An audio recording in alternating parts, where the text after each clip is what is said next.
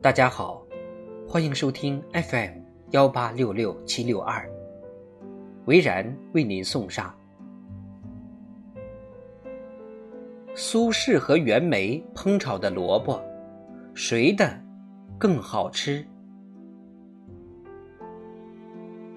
萝卜青菜各有所爱，这句话把蔬菜品类分成两类，一种是萝卜，一种是青菜。足见萝卜在全国人民心目中的崇高地位。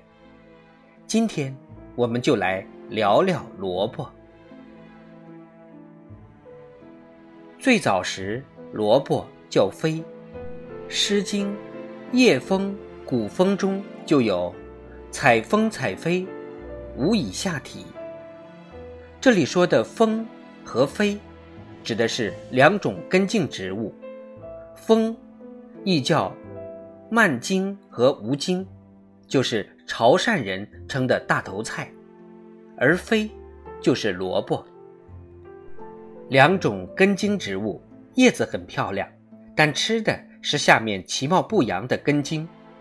当根茎成熟时，叶子就呈衰败之势。萝卜还被叫做来福、芦趴、芦菔。从唐朝开始，民间就正式叫萝卜了。至于其他文绉绉的名字，只存在于文人的诗文中。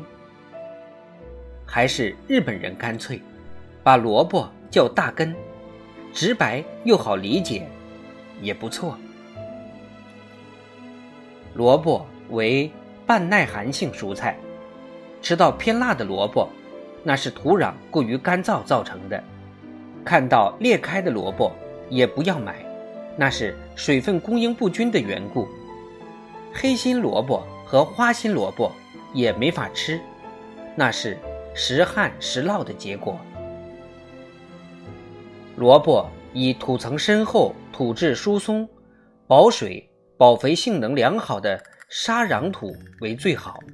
符合以上气候、水分、土壤条件的地方，出产的萝卜。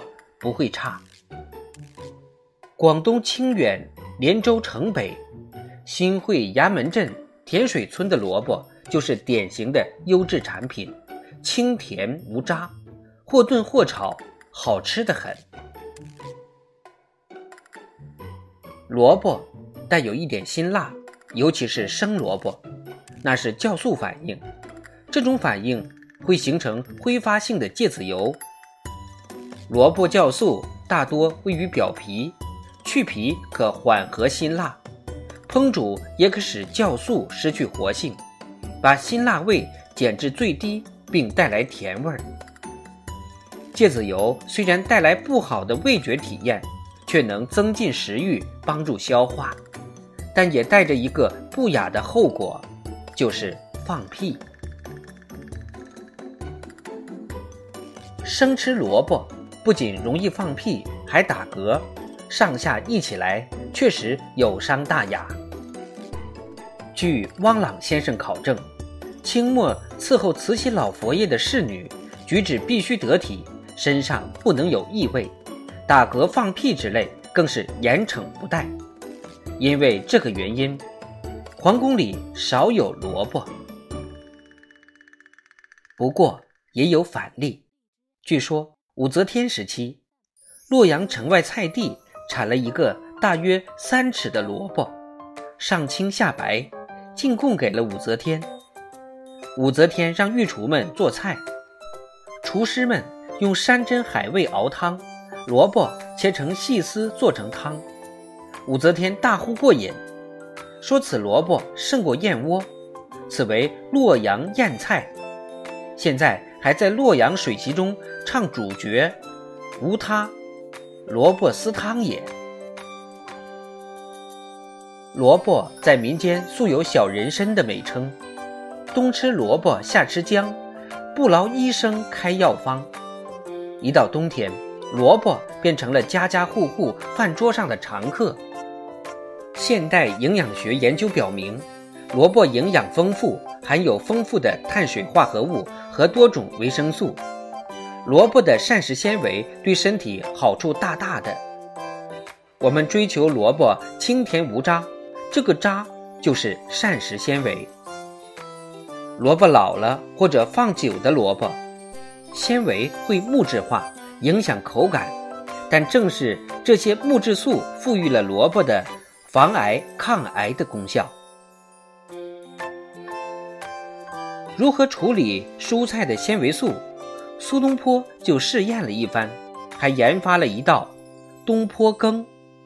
做法如下：把大白菜、蔓荆、萝卜、荠菜挤出汁，菜汁和菜渣加点米。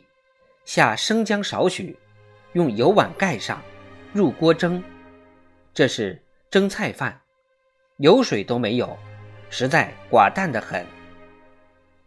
苏东坡却满怀深情，赋诗一首，诗名为《敌韶州煮蔓荆芦菔羹》，当是其落魄穷困之时的作品。从美食角度讲，清汤寡水，不可能好吃。萝卜怎么做才好吃？千百年来研究的颇为透彻。大吃货袁枚推荐了一种猪油炒萝卜，做法如下：用熟猪油炒萝卜，加虾米煨之，以极熟为度，临起加葱花，色如琥珀。这比东坡羹不知好吃多少倍。